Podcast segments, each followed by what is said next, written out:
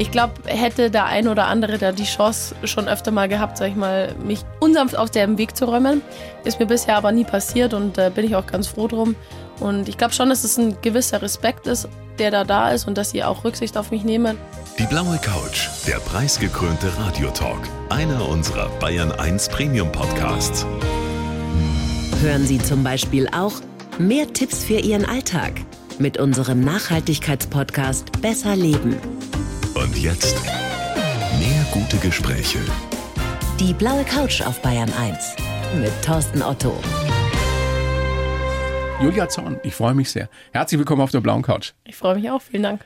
Julia, ich habe ja gerade schon auf deine Schuhe geguckt. Ich habe nämlich gehofft, dass ich deine Tattoos sehen kann an den Knöcheln. Achso, ich habe schon gedacht, dass du denkst, dass sie mit den Schlittschuh kommen. das wäre wahrscheinlich nicht so clever hier rein in den BR. Aber du hast zwei Tattoos, eins am linken und eins am rechten Knöchel, richtig? Mittlerweile sind es mehr wie zwei Tattoos auch schon geworden, ja.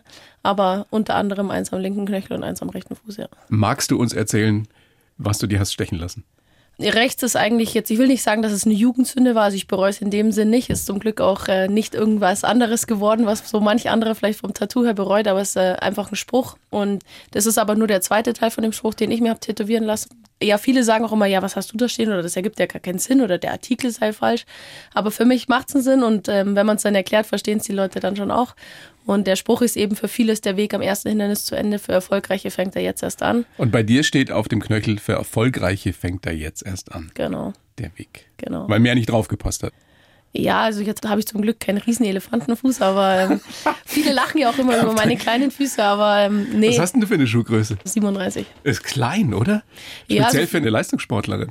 Ja, weiß ich jetzt nicht, ob das im Leistungssport groß was zu tun hat, aber viele bei uns aus der Mannschaft lachen schon noch immer, weil sie sagen, es sieht auf dem Eis immer ein bisschen so aus, als würde ich einfach vorne überkippen, weil meine Füße nur so kurz sind. Aber bis jetzt hat es immer ganz gut funktioniert. Also auf dem einen Knöchel steht der Spruch und auf dem anderen ist Die der, Silhouette vom Jochberg. weil Ich hatte 2015 müsste es gewesen sein, damals eine ziemlich schwere Gehirnerschütterung und zum damaligen Zeitpunkt und auch leider nach wie vor ist es ja in Deutschland sehr, sehr schwierig, dass man sich mit dem Thema gut befassen kann oder gute Hilfe bekommt. Also es wird jetzt zum Glück ein bisschen besser, aber zu dem damaligen Zeitpunkt war es noch sehr, sehr schwierig. Und ich musste da so ein Stufenprotokoll durchlaufen und das ist immer quasi, du kommst immer eine Stufe höher, wenn du die Vorstufe geschafft hast und es geht von zehn Minuten spazieren im gefühlten Rückwärtstempo zur nächsten Stufe, dass du dann eine halbe Stunde gehen darfst und die Leistungen steigern sich moderat. Und immer wenn du nur die Stufe gut verkraftest, dann darfst du eine weiter höher. Wenn nicht, musst du immer am Anfang zurück. Und ja, mir ging es da lange sehr, sehr schlecht. Und es war ein milder Winter, so wie jetzt leider auch. Und wir waren an Silvester oben am Jochburg und das war so die mittlere Stufe und das war die erste, die ich geschafft habe. Und ja, ich glaube, nach acht Wochen Leideszeit war das dann für mich, da oben auf dem Berg zu stehen, eh schon was Spezielles und da wie so ein Befreiungsschlag. Und ja, deswegen ziert jetzt mein Knöchel die Silhouette vom Jochberg. was dich ewig daran erinnern wird. Schließe ich richtig daraus, dass du jemand bist, der nicht so schnell aufgibt? Aus diesen beiden Tattoos. Ja, doch, das will ich auf jeden Fall schon sagen. Also wahrscheinlich auch so ein bisschen gezwungenermaßen. Also ich glaube, wenn man zu schnell aufgibt, kommt man im Leben wahrscheinlich auch nicht ganz so weit. Und ja, ist die Frage, ob es jetzt gut ist, dass man nie aufgibt oder ob manche vielleicht schon sagen, es ist auch ein gewisser Sturkopf. Ich würd- finde das super, weil die meisten oder viele von uns hören bei bestimmten Dingen vielleicht genau eine Minute zu früh auf oder einen Tag zu früh auf. Und am nächsten Tag wäre der Erfolg gekommen. Du weißt es ja nicht, wenn du aufhörst. Na, das weiß natürlich immer nicht, aber ja, ich denke mir, wenn man es nicht versucht, dann wird man es auch nie rausfinden. Bist du eine Kampfsau? Ah, ich finde es immer schwierig, über sich selber zu sagen, aber ich glaube, wenn man so manche fragt oder gerade so nähere Leute fragt, dann würden die wahrscheinlich mit dir antworten. Also das ist ein Kompliment. Ich habe jetzt kurz überlegt, ob ich dich das fragen soll, ob meine Frau fragt, Ach. ob sie eine Kampfsau ist, aber ich glaub, unter Sportlern oder Ex-Sportler und Sportlerinnen, da kann man das schon machen, oder? Ja, das auf jeden Fall. Ja. Ich meine, das ist ein verdammt harter Sport, Eishockey. Also das ist ja schon ein Klischee über Eishockey, aber jeder, der es ein bisschen gespielt hat oder jeder, der sich damit beschäftigt, der weiß das. Würdest du sagen, es ist vielleicht der härteste Mannschaftssport? Naja, also ich kann jetzt da nicht aus der Erfahrung sprechen, weil außer Eishockey und Fußball mal ein bisschen in der Jugend kann ich jetzt nicht aus dem Mannschaftssportreport berichten. Aber ich glaube, wenn man jetzt zum Beispiel Handball anschaut, also was man so hört und was man da so sieht, ist das jetzt, glaube ich, auch nicht so ganz ohne oder auch so Rugby-Sachen. Da denke ich mir, okay, die haben ja nicht mal irgendeine Ausrüstung an. Und wir haben ja zumindest schon noch eine gewisse Ausrüstung. Ja, klar, es ist super schnell, es ist der schnellste Mannschaftssport der Welt. Man hat natürlich den Gegner, man hat die Bande als Hindernis und die Bande, die steht halt da, wo sie steht und die geht halt nicht zur Seite. Deswegen es ist normal, dass man jetzt den ein oder anderen blauen Fleck nach so einer Trainingswoche mit nach Hause bringt. Und du hast ja deine große Karriere in der Nationalmannschaft beendet letztes Jahr, aber du spielst ja immer noch. Du spielst aber nicht bei den Frauen, du spielst bei den Männern. Was für Menschen, die sich da mit Eishockey bis jetzt nicht so beschäftigt haben, wahrscheinlich eine Sensation ist. Nehmen die auf dich Rücksicht?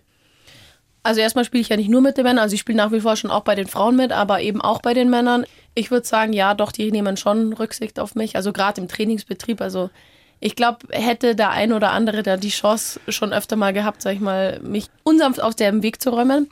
Ist mir bisher aber nie passiert und äh, bin ich auch ganz froh drum. Und ich glaube schon, dass es ein gewisser Respekt ist, der da da ist und dass sie auch Rücksicht auf mich nehmen und ja, ich kann einfach viel profitieren von der Zeit, die ich schon Eishockey gespielt habe, dass ich manche Situationen vielleicht ganz gut einschätzen kann und lesen kann und da jetzt vielleicht auch nicht um die unmittelbare Gefahrenzone begebe. Du spielst ja unter anderem bei den Männern vom TSV Schliersee, Landesliga.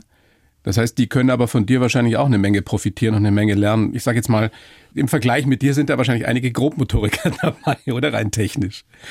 Ah, nee, wir haben da schon Leute, die technisch sehr, sehr, sehr gute Hände haben. Also ja, ich bin mir sicher, dass es ein Geben und Nehmen ist. Also ich hoffe zumindest, ähm, dass ich ihnen mehr beibringen kann, als was ein Haarshampoo ist und was eine Haarbürste ist, weil ähm, das ist der, der, Klassiker, oder? Wie ist es mit Duschen dann danach? Die Frage kommt wahrscheinlich ständig. Ja, das ist auch eins der Klischees natürlich, wenn man hört, dass eine Frau bei den Männern mitspielt, weil ich bin da ja nicht die Einzige, die das jetzt in der Vergangenheit gemacht hat. Also es gab auch schon zwei, drei vor mir, die auch so in Ligen höher gespielt haben, dann halt auf der Torhüter-Position.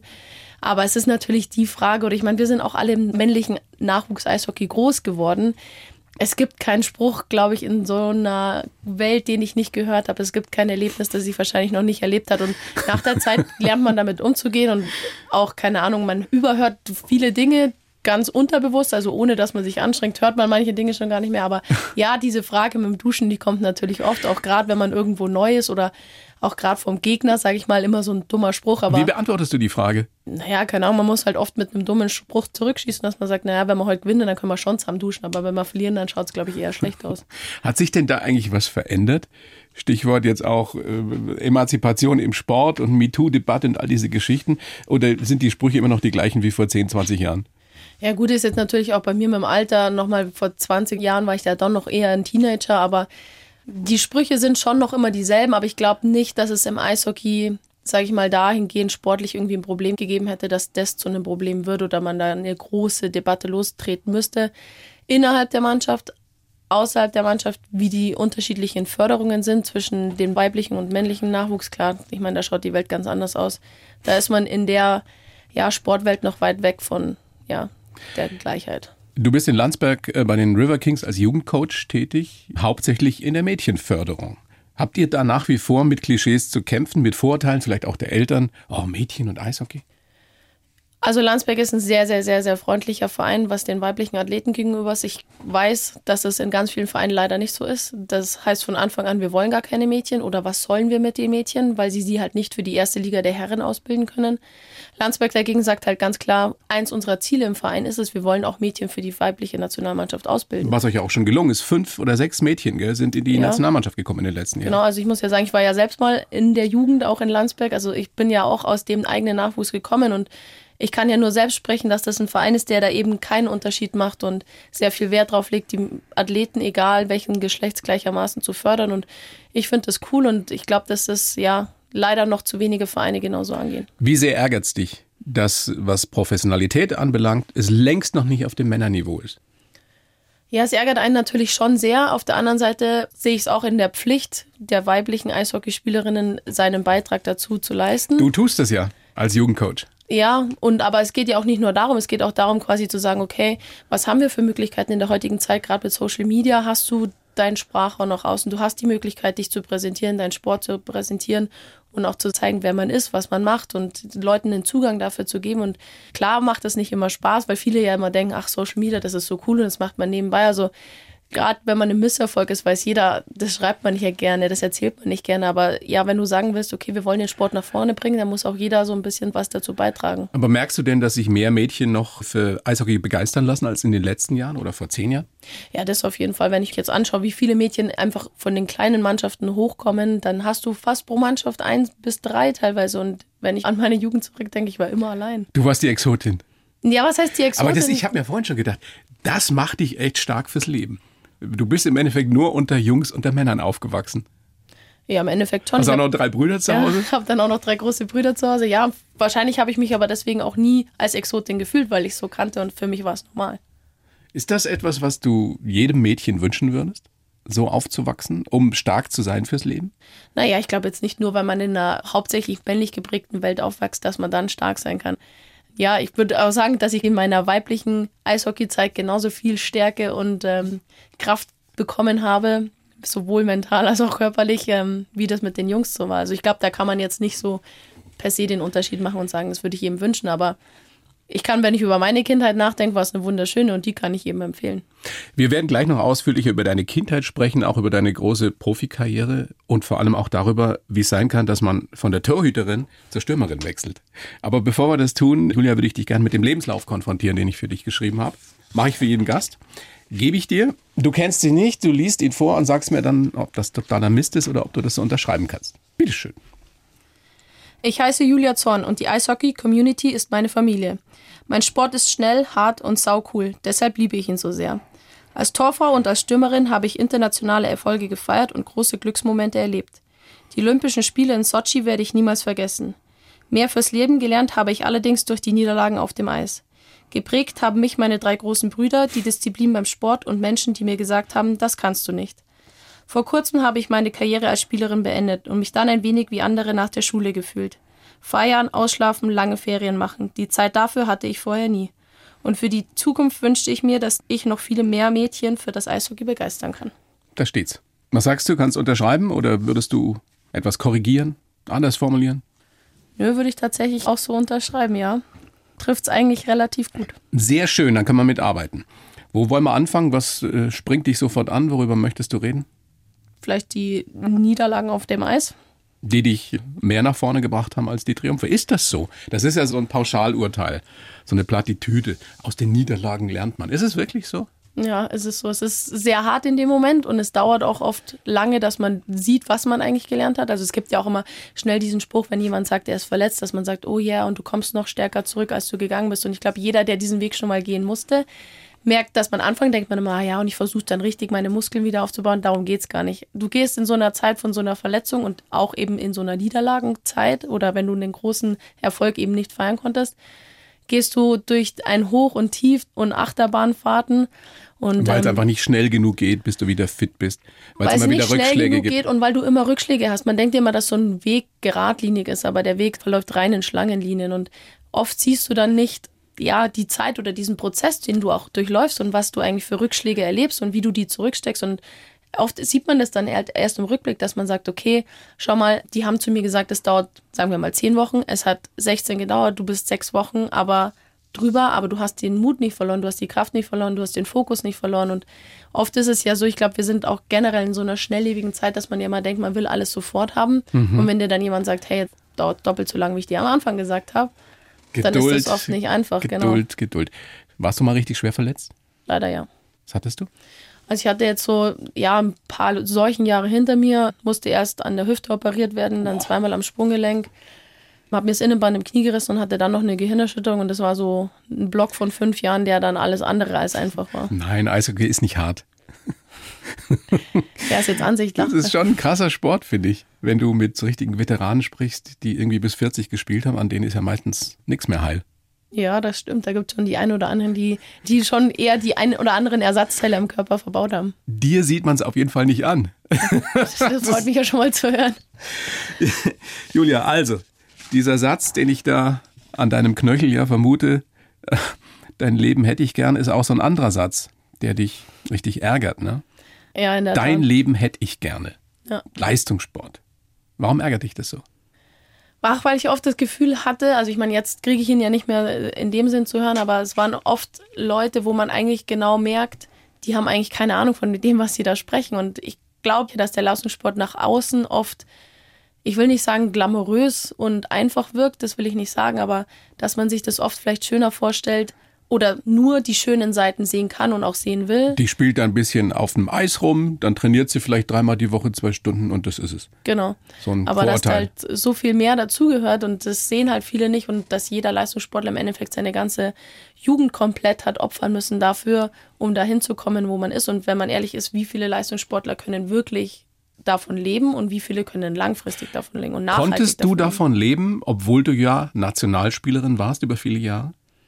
Ich konnte die letzten neun Jahre davon leben, ja, weil ich das Glück hatte, einen der Sportfördergruppenplätze der Bundeswehr zu bekommen. Hätte ich den nicht bekommen, hätte ich nicht davon leben können. Das heißt, im Endeffekt ist es so, selbst wenn du sehr gut bist, als Bundesligaspielerin zum Beispiel, eigentlich musst du noch Geld mitbringen. Das ist leider momentan noch so, ja. Krass. Ja, ist halt jetzt Ansichtssache. Also wie gesagt, das ist ja im Endeffekt ein Teufelskreis, wenn man sagt, warum hat das Frauen-Eishockey noch nicht die Aufmerksamkeit, die es hat? Wenn man sagt, okay, es sind auch sehr, sehr wenig Zuschauer in den Stadien, es gibt keine TV-Rechte, es gibt wenig Medienpräsenz. Warum soll ich als Sponsor sagen, okay, ich investiere dafür, dass meine Firma oder mein Logo nicht dementsprechend sichtbar gemacht wird? Und das ist halt eben so dieses, ich glaube, ich habe witzigerweise vor zwei Tagen was gelesen, wo es quasi danach ging, wenn man jetzt quasi clever investiert, wo man am meisten Gewinn machen kann. Und das ist tatsächlich der weibliche Sport. Absolut. Also, liebe Bayern 1 Hörerinnen und Hörer, in Eishockey investieren. Ja. Habt ihr richtige Sponsoren? Ja, das auf jeden Fall. Und für die sind wir natürlich sehr, sehr dankbar, weil es ohne die nicht funktionieren würde. Und das sind halt oft der Spätzle vom Präsident dann so ungefähr. Aber das sind auch jetzt Leute, die halt bei uns nachhaltig, langfristig da jetzt schon investiert haben und ja, die dann keiner kennt. Aber im Endeffekt hat das deutsche Frauen-Eishockey auch diesen Menschen so, so viel zu verdanken. Ja. Wir waren ja vorhin bei den Niederlagen, die dich geprägt haben. Schlimmste Niederlage ever? Lass mich raten, WM-Halbfinale 2017. Tatsächlich nicht, nein. Nein? Ihr Witzigerweise werdet im nicht. Endspiel der Weltmeisterschaft gestanden? Ja, das schon, aber ich glaube, das ist immer aus der Perspektive, aus der man das betrachtet und woher man kommt, weil ähm, zwei Monate vor dieser Weltmeisterschaft haben wir die Qualifikation für die Olympischen Spiele in Pyeongchang nicht geschafft. Das heißt, ähm, wir sind eigentlich wie geschlagene Hunde zu dieser WM gefahren und hatten auch damals mit unserem Mentaltrainer davor noch eine Sitzung und haben gesagt, okay, wir haben zwei Möglichkeiten, entweder wir fahren gar nicht hin oder wir fahren jetzt hin und geben unser Bestes. Und das war halt auch ein langer Prozess, weil ja, wenn man sich für die Olympischen Spiele nicht qualifiziert, das ist schon ja, ein herber Rückschlag, sage ich mal. Und das ist schon eine Niederlage, die sehr, sehr schmerzt. Also war dieses Halbfinale, das Erreichen des Halbfinals bei der WM 2017 ein großer Erfolg. Das war ein großer Erfolg und ist auch nach wie vor der größte Erfolg oder der beste Erfolg, den das deutsche Frauen-Eishockey zu bieten hat. Hoffentlich nicht mehr lange, weil irgendwas anderes Besseres daherkommt. Aber zum damaligen Zeitpunkt war es halt ein ja, immenser Erfolg. Und klar, wenn du im Halbfinale bist, willst du es gewinnen. Darüber brauchen wir nicht reden.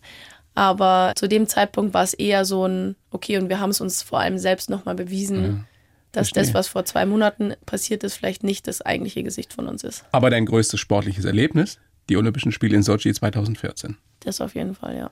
Warum?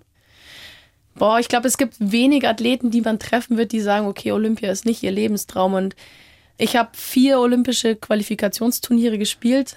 Wir haben es einmal geschafft und allein das zeigt mir, okay, wie schwer ist es überhaupt, dass du dich als Nation und als Mannschaft qualifizierst und dann ja, musste ich auch bitter miterleben, wie es ist, wenn quasi deine besten Freunde dann nicht mitfahren können, weil es eben nur 18 Plätze gibt und ja, Entscheidungen getroffen werden müssen und ob die dann immer richtig oder falsch sind, sei jetzt mal dahingestellt, aber ja, so ein olympischer Zyklus geht einfach vier Jahre und um in diesen Zyklus über reinzukommen, das ist das, was ich vorhin schon mal gesagt habe, hat man da vorher schon so viel gegeben und ja, es ist einfach so schwer dahin zu kommen und wenn man das dann geschafft hat, dann glaube ich, gibt es wenig, die sagen, okay, es ist ein Lebenstraum und Ist es denn dann wirklich so ein Erlebnis, weil da nun mal die besten Sportler aus der ganzen Welt sind, aus den unterschiedlichsten Sportarten? Das erzählt ja fast jeder, der mal bei Olympischen Spielen war, dass man da auch so Fan-Momente hat, egal aus welcher Sportart man kommt. Ja, stimmt, die hat man tatsächlich auch ein bisschen, aber ich glaube, also ich war damals ja auch noch relativ jung, ich war Anfang 20 und ich war einfach gefühlt so dauergeflasht, dass ich jetzt so die Fanmomente wahrscheinlich hin und wieder auch verpasst habe. Bei wem zum Beispiel? Ja, weiß ich, also wir hatten damals das Glück, dass eben die nordamerikanischen Eishockey-Stars auch da waren. Das war ja die letzten zwei Olympischen Spiele jetzt leider nicht so und das war halt natürlich schon, ja, weiß ich nicht, das sind die größten deines Sports, die du machst, ähm, sowohl auf der weiblichen als auch auf der männlichen Seite. Also da fällt dir schon ab und an mal die Kinnlade dann auch runter. Hast du dir ein Autogramm geholt? Nee, tatsächlich nicht. Warum nicht?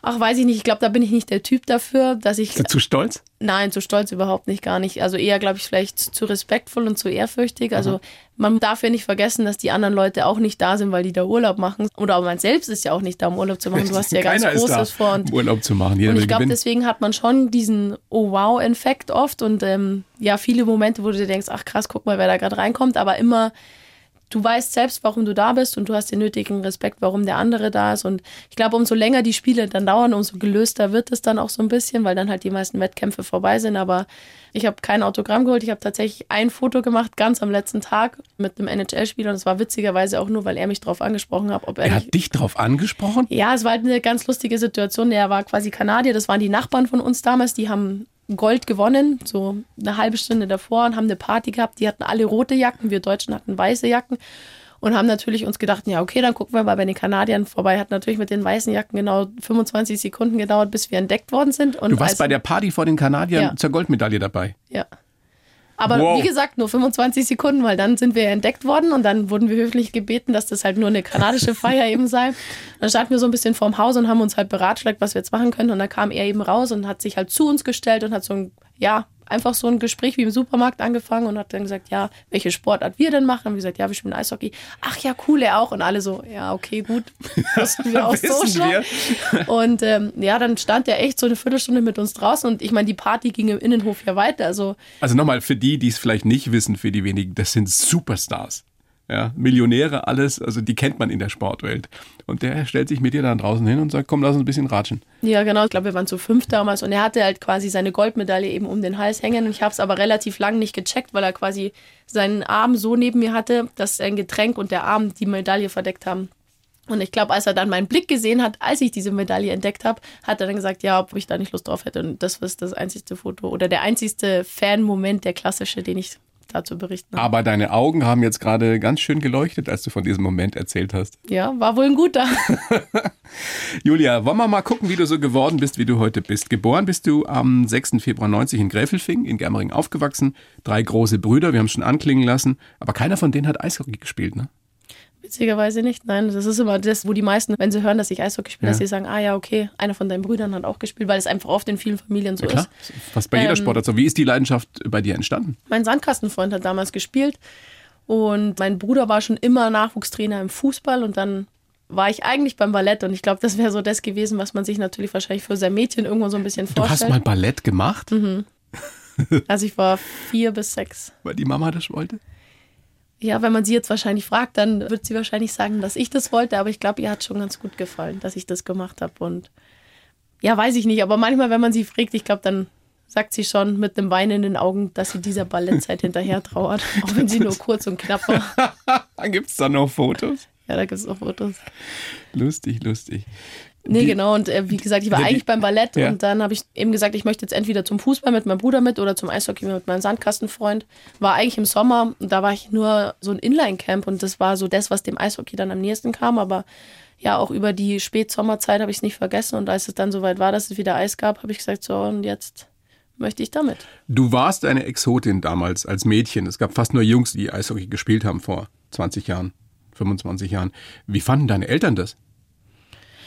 Ja, wie gesagt, ich glaube, ich weiß ja selber, wie es ist, mit den ganzen Vorurteilen und Klischees bedeckt zu werden. Und ich glaube vielleicht auch, dass es dann für die Eltern oft nicht so einfach ist, weil die ja auch gegen gewisse Vorurteile kämpfen.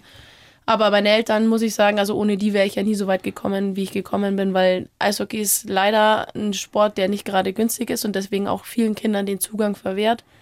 Ja, was noch dazu kommt, man kann sich nicht wie beim Schwimmen oder beim Fußball schnell aufs Radl schwingen, weil man die Sachen eh schon hat. Man hat halt noch eine Riesentasche dabei, muss immer gefahren werden. Wie lange dauert das denn, bis du gerade als Torfrau wirklich komplett angezogen bist? Torfrau, ich glaube auch, dass die mittlerweile in zehn Minuten eigentlich Echt? frisieren muss, ja. Also Aber nicht, wenn du anfängst, oder? Nein, wenn man anfängt, dann braucht man da, ja auch jetzt, also ich ziehe mich ungern in der Kürze der Zeit um und es ist ja auch was Geselliges und ein Beieinandersein und Ein man- Ritual auch in gewisser Weise. ein Ritual, genau. Und auch die Zeit, wo man quasi, ja, so die Ruhe vor dem Sturm. Und es gibt ja auch ganz viele Eishockeyspieler und Spielerinnen, die dann einen richtigen Knacks weg haben, die dann sagen, ja, ich kann aber nur meinen linken Schuh zuerst anziehen. Ganz viele sind abergläubisch, ne? Ja, genau. Und ähm, deswegen ist es, glaube ich, auch wie so ein, ja, so ein ganz spezieller Moment und dass jede Kabine da auch ganz eigen ist. Und das ist ja auch lustigerweise das, was man vielen auch gar nicht beschreiben kann. Also ich glaube, wenn man einmal so ein Kabinenleben miterlebt hat, dann weiß man, dass man in so einer Art Magie gefangen ist. Und das ist so ein Ort, das ist ganz witzig, da treffen ja die verschiedensten sozialen Netzwerke zusammen. Also sei es beruflich, sei es auch vom Alter, sei es vom Hintergrund. Das ist hochinteressant, was da manchmal passiert und wie man sich ja dann aber einig wird und auch werden muss und das einfach eine pure Harmonie ist und jeder so sein kann, wie er ist. Und das ist was ganz Magisches. Was war denn dein Ritual, speziell bei der Nationalmannschaft auch, wenn du in die Kabine gekommen bist? Ah, ich muss sagen, also ich hatte da wenig Rituale, an denen ich so festgehalten habe. Also man macht natürlich immer dasselbe Warm-up, also daran hält man einfach fest. Aber das war jetzt kein Aberglaube. Also es gab manchmal so. Kein Talisman dabei. Nee, das nicht. Also ich war schon jemand, gerade wo ich noch jünger war, ich konnte mich dann oft auch in so Sachen reinsteigern, dass ich gesagt habe, ja, ohne mein Lieblingst-T-Shirt kann ich jetzt nicht spielen. Aber immer dieselben glaub, stinkigen Socken. Ja, ich bin schon jemand, der die ganz gerne wäscht. Also das ist ja auch so was. Ähm, das da ist eher so ein Jungsding so wahrscheinlich. Ja, genau. nee, also ich hatte da jetzt keinen Glücksbringer dabei oder so. Man entwickelt eher Routinen und ich glaube, umso älter man wird, umso, ja. Du hast angefangen in Germering und warst dann schon relativ früh in Planegg, eben ein wesentlich größerer, erfolgreicher Verein und hast da sehr früh Bundesliga-Luft geschnuppert als Torhüterin. Mit 15, glaube ich, das erste Mal im Kasten gestanden, oder? Ja, ich war sogar 13, 13. also es war damals, ja. Also war das? Hast du da noch eine Erinnerung? Also so wie so Blitzmomente, die man halt so von seiner Jugend noch weiß. Also es sind immer so einzelne Fetzen, aber ja, ich war natürlich super jung und es ist jetzt auch nicht, dass man sich vorstellen kann, ah ja, okay, man kann da mit 13 direkt mitspielen, weil so war es nicht. Ich glaube, ich habe im ersten Jahr ein Spiel gemacht und auch natürlich auch gegen jemanden weiter hinten aus der Tabelle. Aber ja, ist natürlich schon krass, wenn du mit 13 dann auf einmal mit welchen in der Kabine sitzt, die über 20 sind. Das kommt dir damals ganz, ganz alt vor. Und das ist auch so lustig, weil ich habe das ja jetzt die letzten Jahre immer wieder miterlebt. Und dann habe ich auch gedacht, ja krass, guck mal, die sehen dich jetzt so, wie du die Person X damals ja. gesehen hast. Und die denken bestimmt auch, du bist kurz vorm Zerfall und steinalt, so ungefähr. Aber so ist das im Leben. Ja, aber auf der anderen Seite können wir Älteren in der Kabine ja dann vielleicht auch sagen, dass die uns, die jungen Mädels, jetzt halt noch frisch halten und auf dem Laufenden halten, was so passiert in der Welt. So bleibt man jung. Wie schnell ist der Puck, der dir da entgegenfliegt als Torhüterin? Ja, es kommt natürlich darauf an, wer schießt, aber ich habe jetzt leider tatsächlich gar keine kmh-Zahl im Kopf, äh, was jetzt Frauen angeht. Ich weiß, dass die Männer, ich glaube, die schnellsten schießen so um die 105 Meilen. Also 160 Stundenkilometer. Aufwärts, Wenn es bei den Frauen dann auch nur 100 sind, ist krass. Es ist einfach verdammt schnell. Wie oft hast du so einen Puck an den Helm gekriegt?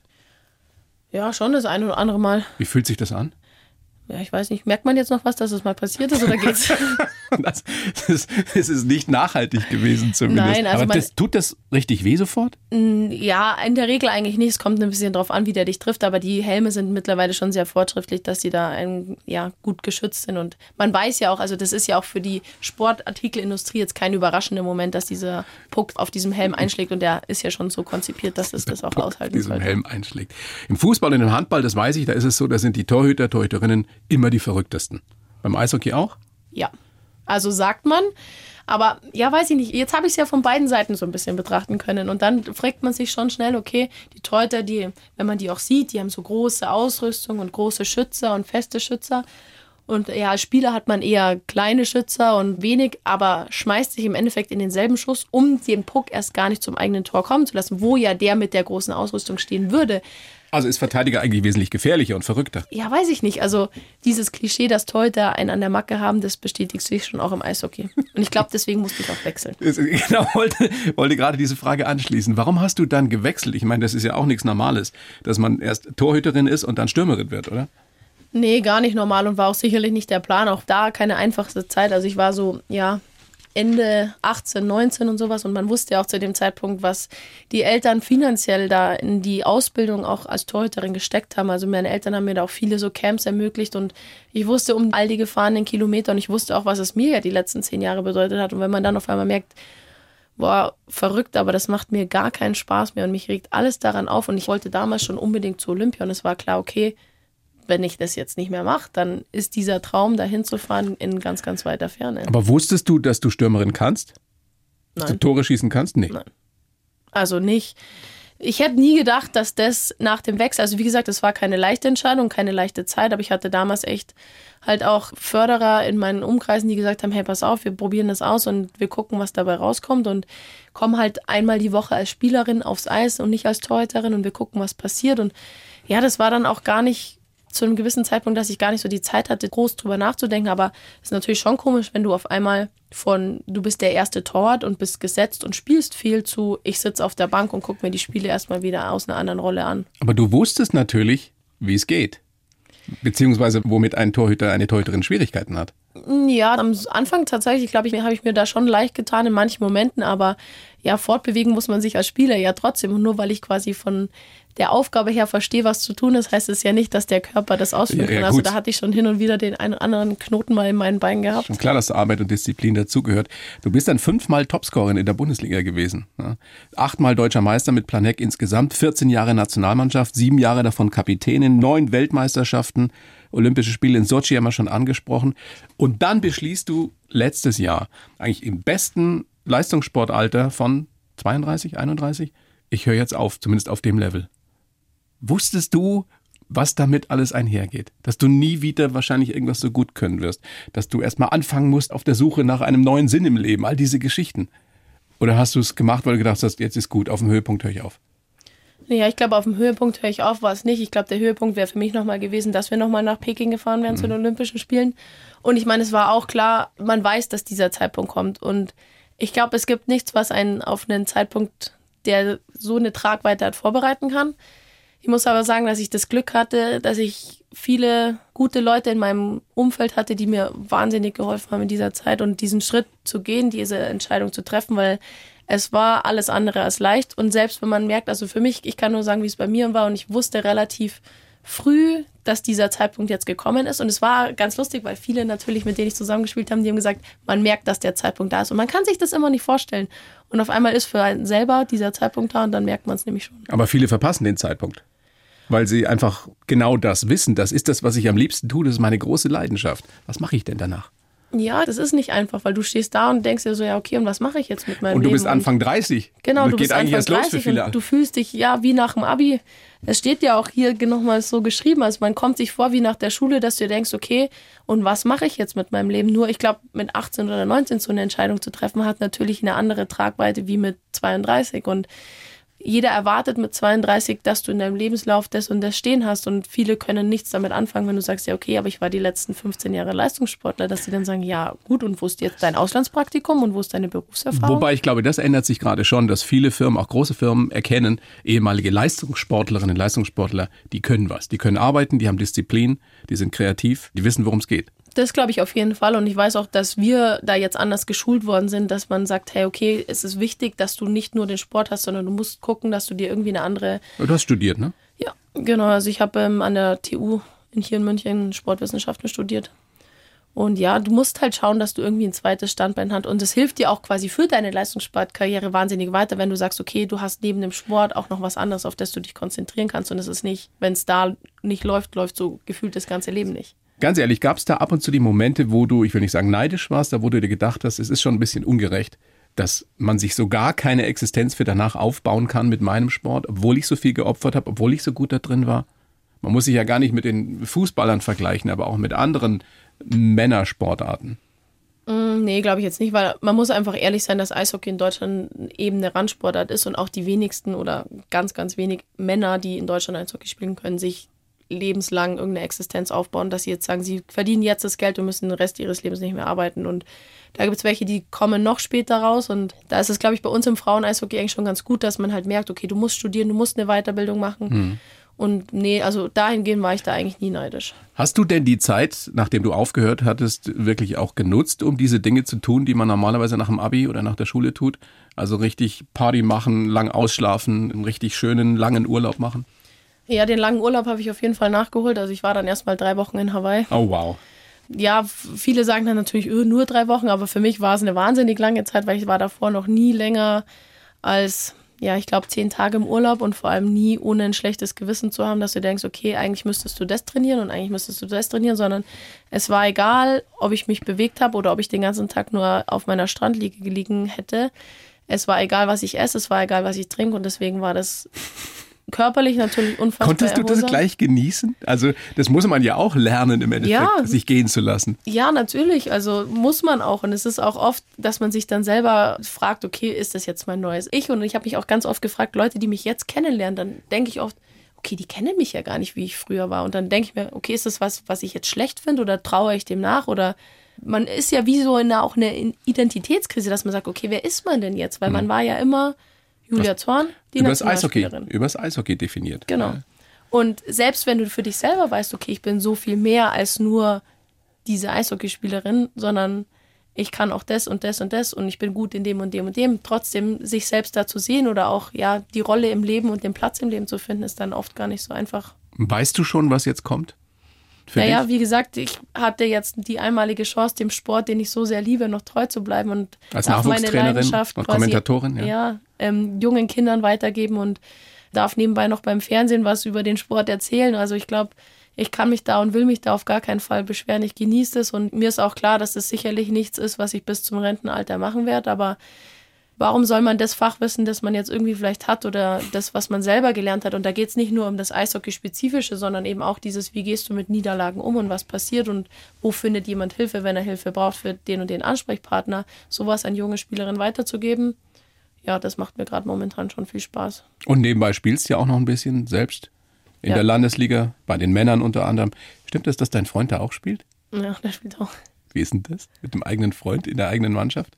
Ja, das war am Anfang natürlich jetzt nicht so ganz einfach, aber ja, auch da kommt dann hin und wieder natürlich mal ein dummer Spruch, aber ich glaube, das muss man dann einfach wollt- abhaben. Das hätte ich jetzt gar nicht angesprochen, weil wir vorhin ja bei der Dusche waren. Aber, aber ist das ein Thema in der Mannschaft? Nein, gar nicht. Also ich glaube aber, dass man da halt auch so professionell sein muss und sagen muss, okay, das sind zwei getrennte Sachen. Und ja, ich glaube, das ist immer das, wie man damit umgeht und ja, da kann man, glaube ich, ganz entspannt sein. TSV Schliersee. Genau. Schön ist es da am Schliersee. Das ist richtig schön, ja. Warum wohnst du denn da noch nicht?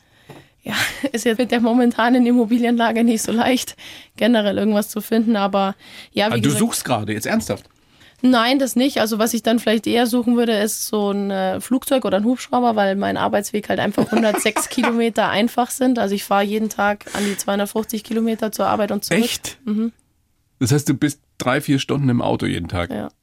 Deswegen sage ich ja, würde sich der Hubschrauber vielleicht ganz gut Also, wenn anbieten. jemand unter den Bayern 1 Hörerinnen und Hörern einen Hubschrauber übrig hat oder vielleicht auch noch mit Pilot, Ja, weil den kann ich leider nicht selber fliegen.